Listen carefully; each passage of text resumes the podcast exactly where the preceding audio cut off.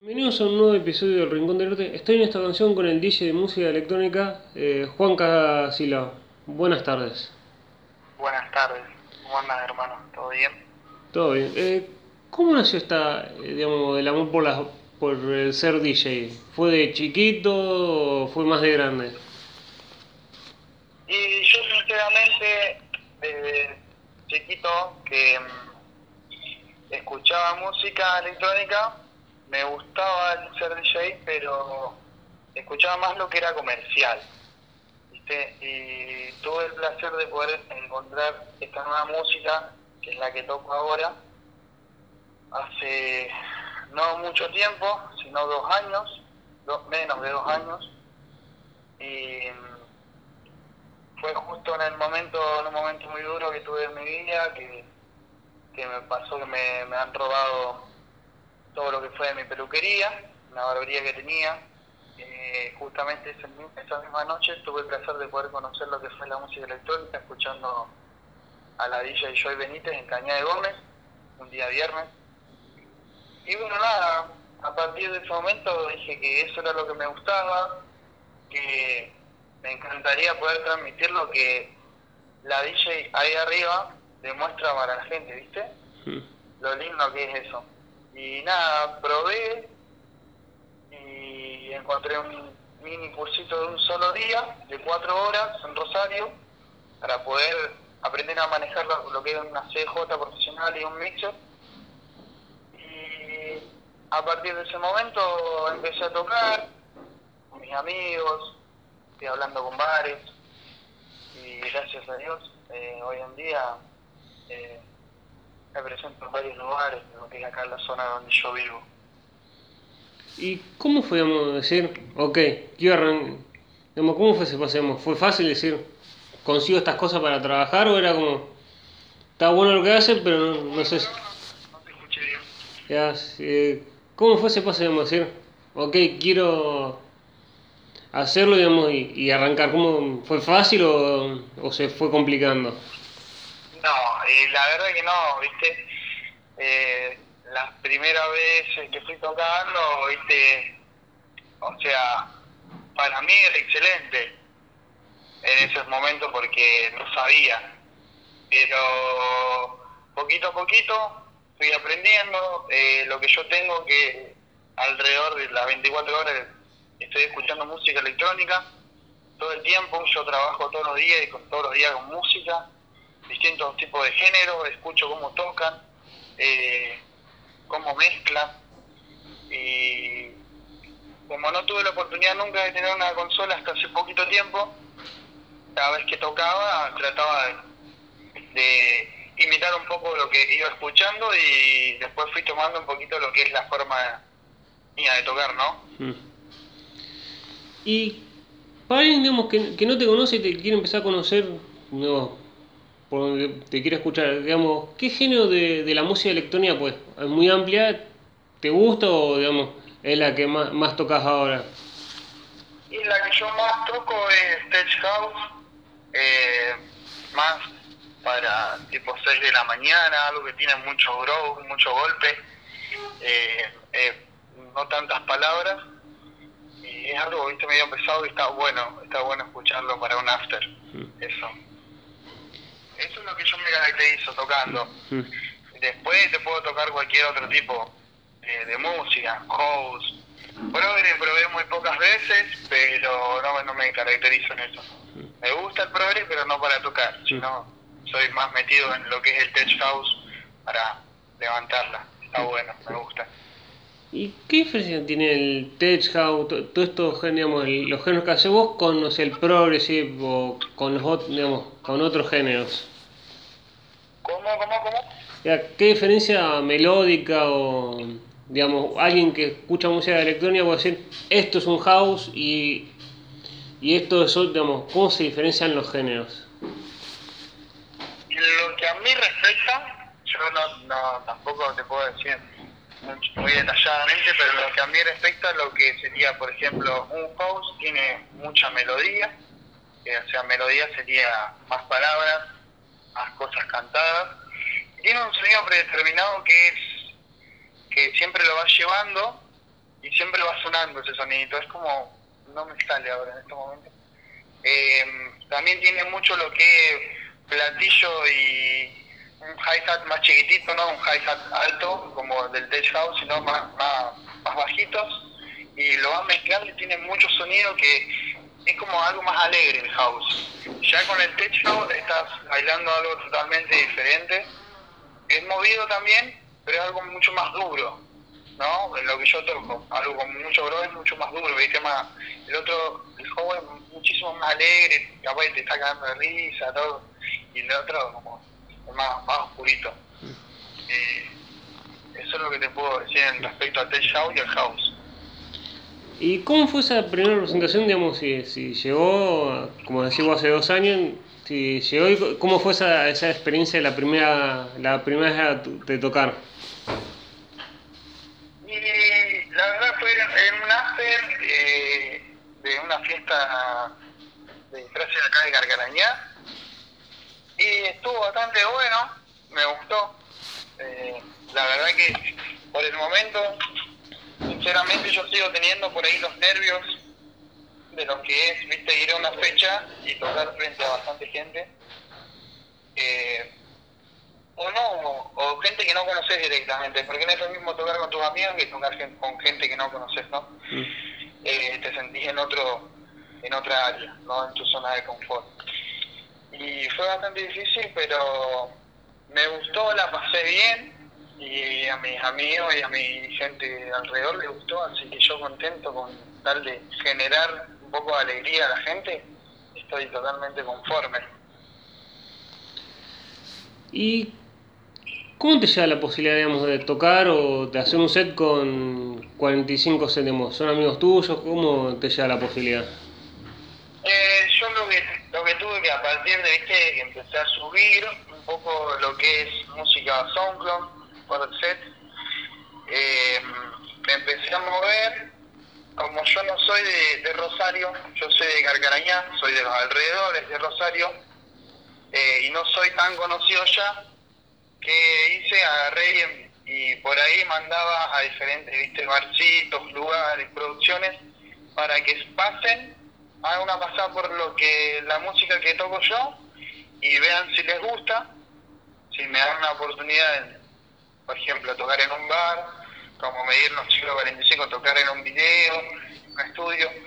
Y les mandé a ellos, eh, ve que tuvieron el tiempo de escucharlo, les gustó y nada, un día recibí un mensaje de Yeguel y súper contento yo, le dije que sí, me tiró el día, el horario y, y fui para Rosario. ¿Y cómo fue esa experiencia, digamos, tocar más, más como el estilo de 45, eh, que son más, digamos, más un set y digamos, son más con cámara, más digital? Y eso, eso también jugó un poquito en contra para, en lo que fue a mí. Eh, eso también me puso bastante nervioso en el momento pero viste los nervios son, son, los primeros tracks, una vez que ya empiezo a rodar el primer track y ya mezclaste el segundo, ya se va haciendo un poquito llevadero. Y la verdad que sí, la pasé bien ahí también, eh, ¿cómo es? Eh, estuve un poquito serio dentro de todo porque estaba muy concentrado dentro de lo que quería tocar. Y justamente esa, esa ese mismo día eh, una, C, una CJ así, traté, probé antes de grabar y traté, viste, de lupear un track para poder subir otro. ¿Y qué pasaba? Se me, se me descuadraban lo que era eh, el tema que lupeaba, entonces por ahí se me mezclaban y sonaba mal. Pero nada, fuera de eso, eso fue el único problema que tuve. Y nada, la pasé súper bien, nada, un lugar bastante bastante cómodo, la gente eh, son muy buenos. Eh, está bueno que tengan la oportunidad gente que recién arranca también para que sea conocido. ¿Y cómo, digamos, cuál es esa sensación de cuando empezás a, to eh, a tocar digamos, y, y ves la gente bailando? ¿Es linda o una sensación de ponerse nervioso por decir tengo que seguir que la pensar que la gente tiene que seguir bailando?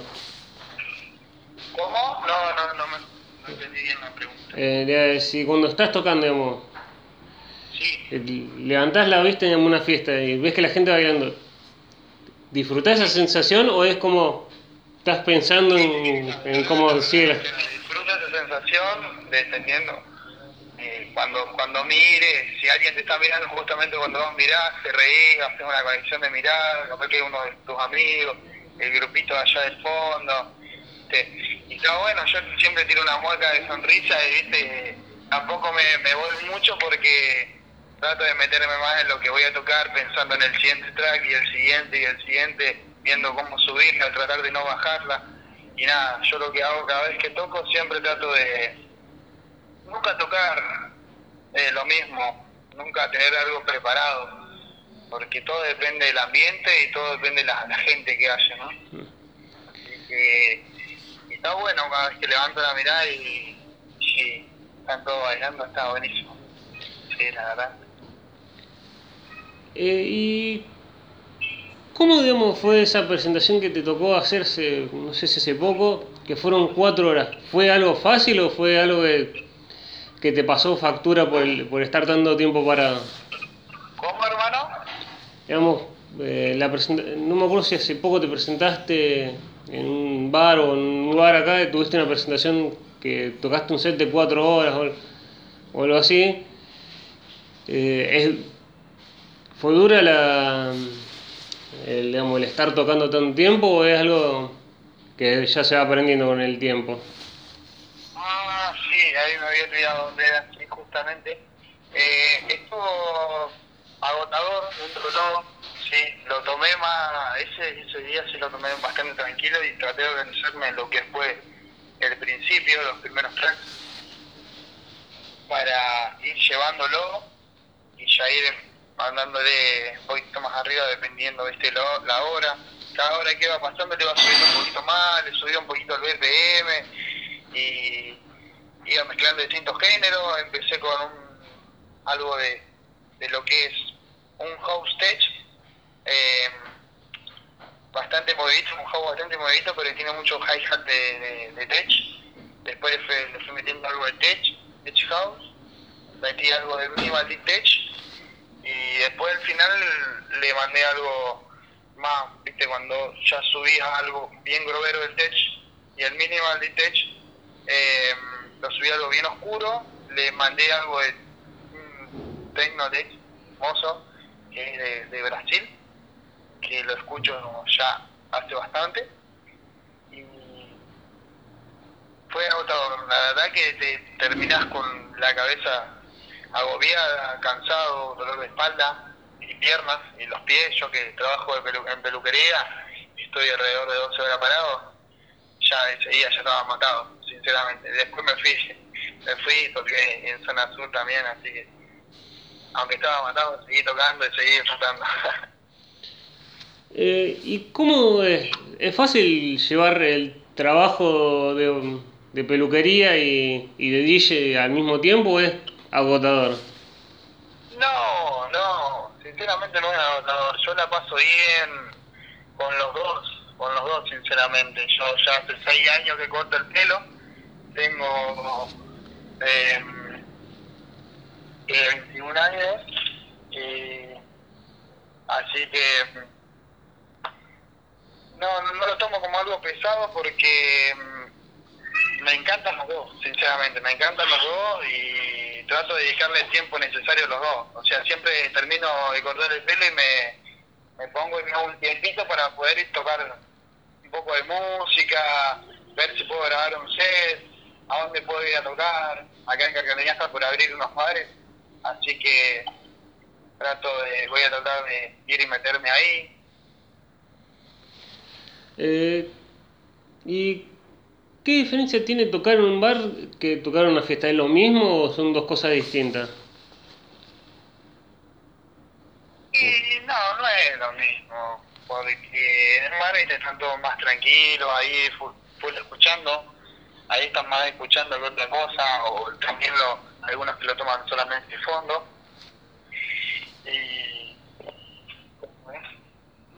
en una fiesta ya está, ahí tenés que tocar hermosa, una linda música porque ahí depende de vos si la gente baila o no baila, si se pone a hablar o no hablar. Y nada, lo tomo yo un poquito más diferente de ganar una fiesta porque lo tomo más serio también. Me gusta más estar tocar en una fiesta que normal, obviamente, obviamente.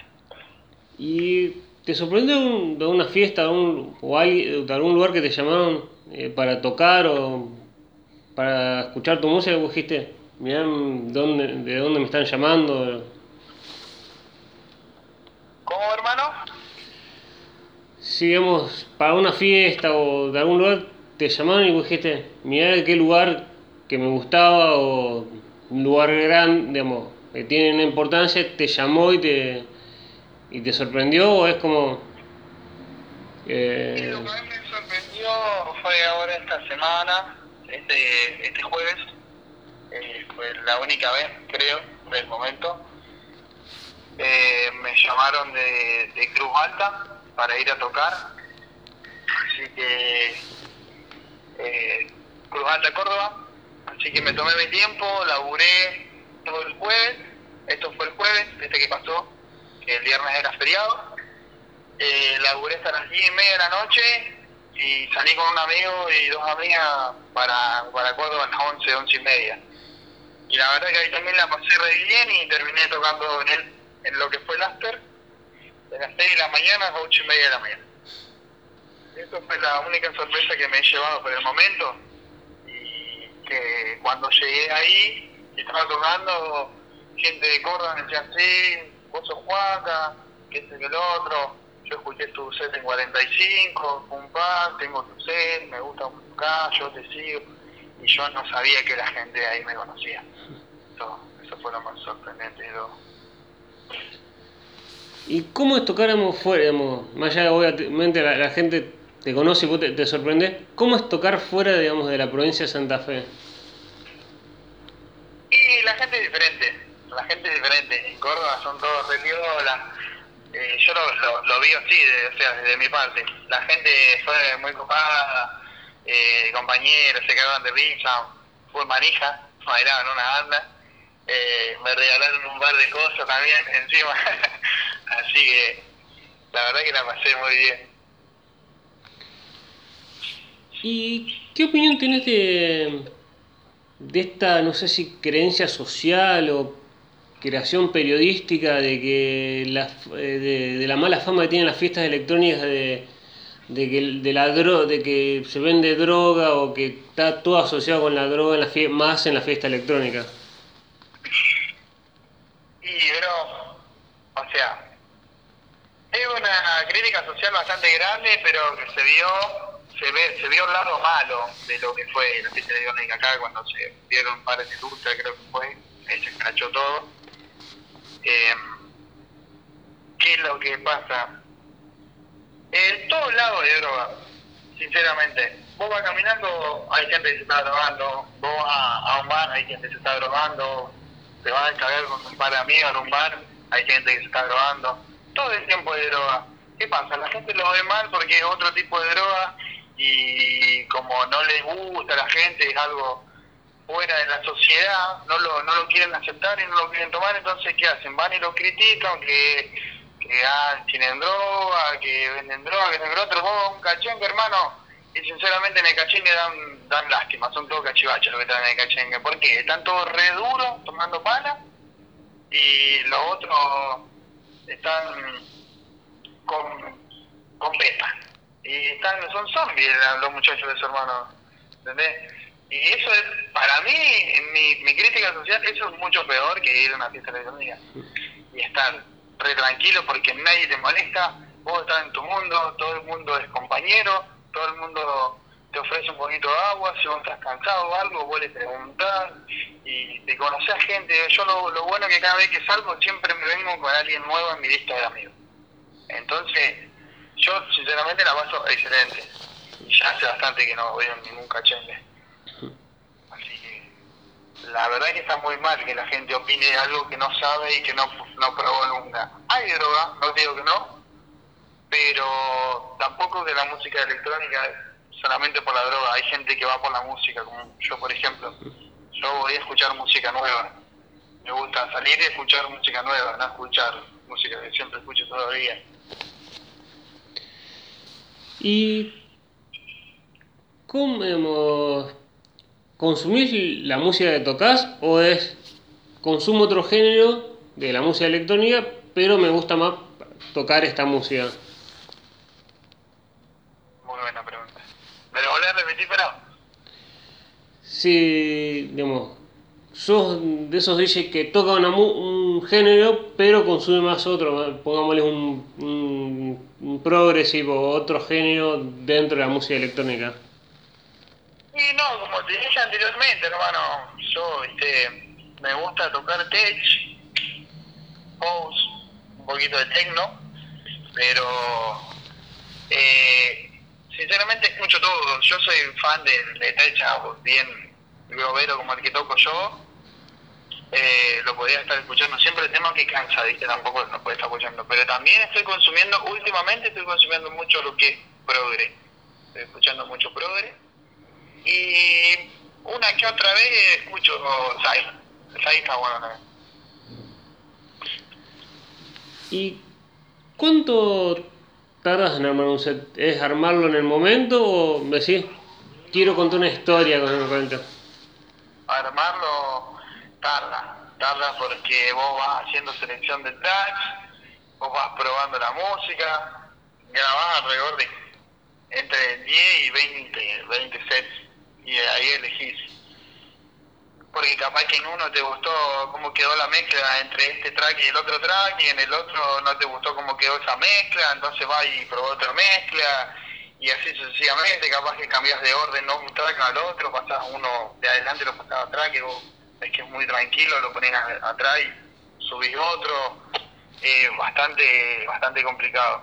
Tenés que ir probando y tenés que dedicarle tiempo, tenés que estar unas horitas para hacer un set que realmente te guste. Porque cuando por ahí estás tocando boludeando, o salís a tocar la fiesta, dices, no, terrible set, dice, pero no lo grabaste, hermano. ¿Entendés? Mm. Me ha pasado mil veces eso. Posta. Así que yo tardo bastante en hacerlo. cuando me pongo. Y algo me- siempre me interesó saber, ¿por qué las canciones de música electrónica no duran lo que generalmente una música, un caché, una- un reggaetón o un trap, que son de dos o tres minutos, y las, canciones de música electrónica son largas como de 5, 6, 7 minutos? ¿Eso es por algo en especial o es como un estándar en la música electrónica? Ahí, hermano, no, no te, no te sé decir mucho, pero en mi opinión es que ya tienen el formato así, depende de qué tipo de canción, pero ya mayormente tienen el formato, la, los tracks se llaman tracks, no son canciones, lo que son tracks de música electrónica, eh, duran entre 5, 7, 9, hay veces que duran 11, 12 también, pero eso ya más para el progre, tirando para progre. ¿Qué tiene? Tiene, primero tiene la entrada, el inicio, lo que es la primera bajada, ya viste, vas metiendo sonidos de- desde el principio, lo vas metiendo a poquito. Tiene la primera bajada y ya tiene la primera explotada. Hay algunos que tienen entre 2 y 3 explotadas, dependiendo cada uno, y dependiendo qué género también. Y para mí es para poder mezclar lo que es, ¿entendés? Porque tenés una CDJ, tenés un mixer, tenés un mixer que tiene cuatro canales y vos podés usar cuatro CDJ y podés mezclar los cuatro temas, ¿entendés? Y por eso son largos por ahí, porque qué sé yo, ahora te gustó una parte y en todas las partes por ahí son diferentes en el track, hay, no son siempre iguales. Capaz que hay un sonido nuevo, hay una voz, eh, hay un golpe, o hay un hi-hat que te gustó, y vos lo vas mezclando de ahí y vas, y vas poniendo track por track así, y está bueno. Por eso, para mí que son largos por eso, Mm. para poder estirarlos y disfrutarlos un poco más. Mm. Y que cuando digamos decidiste arrancar con esto, digamos, con, la, con, con ser DJ, tu familia te dijo, o amigos terminaron diciendo, ok, te apoyamos con esto, pero quédate más con lo de la peluquería o con un, trabajo más serio porque esto del arte no se puede ir, o te apoyaron igual. No, gracias a Dios la gente que tengo alrededor me apoya full en todo, en todo. En la música, le gusta cómo tengo música, le gusta cómo corto el pelo. Viste, lo que lo que sería mi, viejo no, no, no, no me dio mucha bola lo que fuera música porque siempre le gustó lo de la peluquería, pero ya mi vieja, mi hermana y todos mis amigos alrededor y conocidos eh, me gusta como toco música, gracias a Dios, y estoy metiendo bastante gente dentro de lo que es la movida. Que es Calcarañá, como no hay gente que le gusta, o sea, no hay fiestas, no hay bares que vayan DJ, nada por el estilo, la música no se mueve acá. Estoy tratando de mostrarlo un poco en lo que es acá la zona y que la gente lo vea un poco mejor, no que lo vea tan mal como lo ve todo el mundo. Porque está bueno, está bueno. Eh, una consulta. Mira, un, mira, yo quiero, como digamos, como es peluquero, eh, como sos peluquero, quiero eh, sacarme una duda, porque he, escuchado mucho el mito. ¿Es verdad que dicen, dicen que las mujeres van al peluquero porque lo usan de psicólogo o es toda una idea que se cree el hombre o todo ese un mito que se creyó? Y yo soy barbero, hermano. Mm. Peluquero de mujeres, o sea, tengo mujeres, no tantas porque no, no, no, no soy, no le meto mucho a lo que mujer. Pero te lo digo de la parte del hombre, no de la parte de la mujer. Y la parte del hombre, sinceramente, sí. Sí, la gente, hay, hay, tengo clientes que, que vienen y vienen a charlar, eh, no se vienen a cortar el pelo, sino que vienen a descargarse, a contarme cosas, a escabiar, a disfrutar el momento, sentirse un poquito este más liberal, eh, libre. Yo trato de brindarle la confianza entera a todos mis clientes, o sea, les hablo con toda la sinceridad del mundo, le doy mi opinión desde, desde el fondo de mi corazón, le digo todo y creo esa confianza que clientes se transforman en amigos, en gente cercana. Entonces, la verdad que está, eh, me gusta, me gusta por eso también, porque la gente me elige porque soy, no es por nada, pero soy buena onda y le cae bien a la gente. Creo, creo que, que a la persona que yo le caiga mal es eh, porque no me conoce. ¿Y cuánto, ni a qué importancia le das hoy, cuánto crees que ayudan a los DJ y a, y a los artistas jóvenes eh, o, o poco conocidos a, a las redes sociales? Uh, amigo, eso ayuda muchísimo, hermano. Eso no se puede discutir, se puede discutir en lo absoluto. Más que el boca en boca, hoy en día es pura difusión de- en redes sociales, hermano. Facebook, e Instagram creo que es la, lo que más lo que más mueve todo. Mueve mucho, eh, hay algoritmos que, que suman para todo, que vos lo ves con el algoritmo y te aparece, es una publicación mía, aparece en Afganistán, que nada que ver. ¿Qué hago yo en Afganistán? Pero aparece, ¿viste? Entonces las redes sociales ayudan muchísimo. A mí en mi trabajo me ayudó toda la vida, porque yo trabajo en las redes sociales, la gente ve lo que yo hago con las redes sociales, no con lo que van los cortes caminando por la, calle, por la calle, porque no saben quién es no. Entonces, ayuda bastante, amigo. Muchísimo, muchísimo. Las redes sociales, muchísimo. En difusión y en crecimiento. Sí, sí. ¿Y te sorprendió, digamos, un mensaje que dijiste, o de alguien no conocido, o o de alguien que dijiste, ya, que empezó a escucharte vos y dijo, me gusta, digamos, más allá, digamos, de lo de Córdoba, una persona en redes sociales me gusta lo que haces, eh, te sorprenda? Sí, sí, sinceramente sí.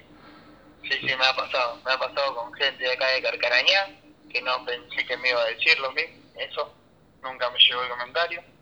Eh, eh, gente de Rosario también, que no, no conozco, gente de afuera que no conozco y que la gente me apoya plenamente a mí sin conocerla, sin conocerla.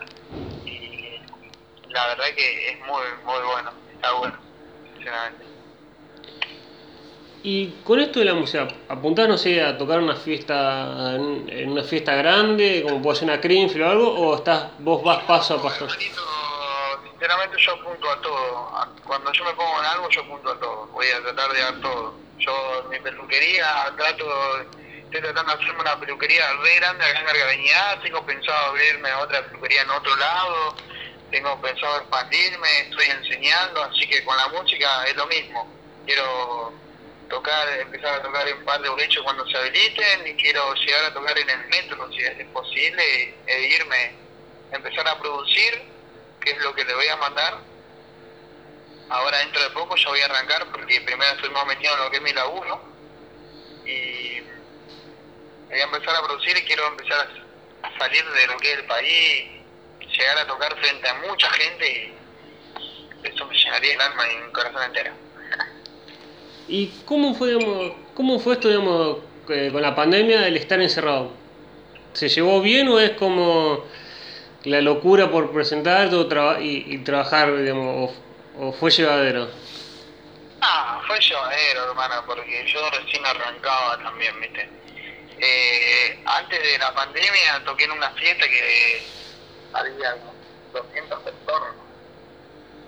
Y bueno, ahí me hice conocido por muchos lados. Esa fiesta fue la que me hice más conocido. Después hubo pandemia, pero después la llevé tranquilo dentro de todo. No me, no me desesperé tampoco, sinceramente. Eh, te, te voy a hacer la última, pues es, un placer hablar con vos y digamos, me quedaría, pero a veces después la gente no, no- lo escucharía por lo largo. Eh, la- te hago la última seguida en dos partes. Eh, desde que arrancaste hasta ahora, mirás para atrás, sí. Me arrepiento de haber dicho algo o hacer algo, o no. ¿Y qué le dirías a alguien que se quiere animar a ser DJ y por prejuicios o algo le- no se anima? ¿Qué le dirías vos para que se anime? Hermano, te pido que me, me, me, hacer las preguntas. La primera no la entendí bien, la segunda sí, pero la primera. Eh, la primera es, digamos, desde que arrancaste con esto de la música, mi- mirás para atrás y decís, ¿me arrepiento de algo o no? No, no, no. En lo que es la música, no. No, no, no. Sinceramente, no. No, estoy bien siempre y, y estoy contento por el progreso que tengo hoy en día. Y la segunda parte, digamos, alguien que no se anima por un prejuicio o algo, ¿qué le dirías vos para que se anime a tocar o a, o a producir música? Y que primero salga una, alguna fiesta, salga alguna fiesta de un que tenga algún conocido que lo lleve a escuchar a alguien que realmente sepa tocar música y que lo disfrute, que pase una buena noche y al final de la noche le agradezca a esa persona y diga muchas gracias por hacernos pasar esta noche, porque la verdad que la, la va a pasar súper. Y que a partir de ese momento escuche música variada y que se anime porque uno probando va a aprender. Si uno va y se alquila una consola, vas y te dedicas dos o tres horas ahí y vas a aprender a tocar solo. O sea, vos tocando botones vas a aprender y practicando también. Así que ese sería mi consejo, que se anime, que no, no va a haber problema con nada. Uno, el que, el que prueba, realmente le va a salir bien. Si le gusta, si le gusta. La verdad lo tiene que hacer con pasión, vos tenés que sentir la música. Si no sentís la música, es al pedo, hermano. Posta. Bueno, vista. sí, eh, bueno muchas gracias Juanca por, por esta, por esta entrevista y por, por esta, esta linda charla. Muchísimas gracias a vos, Felipe, por tomar, tomarte tu tiempo y llamarme ni nada, ni nada. Me gustó mucho. Espero escucharlo pronto.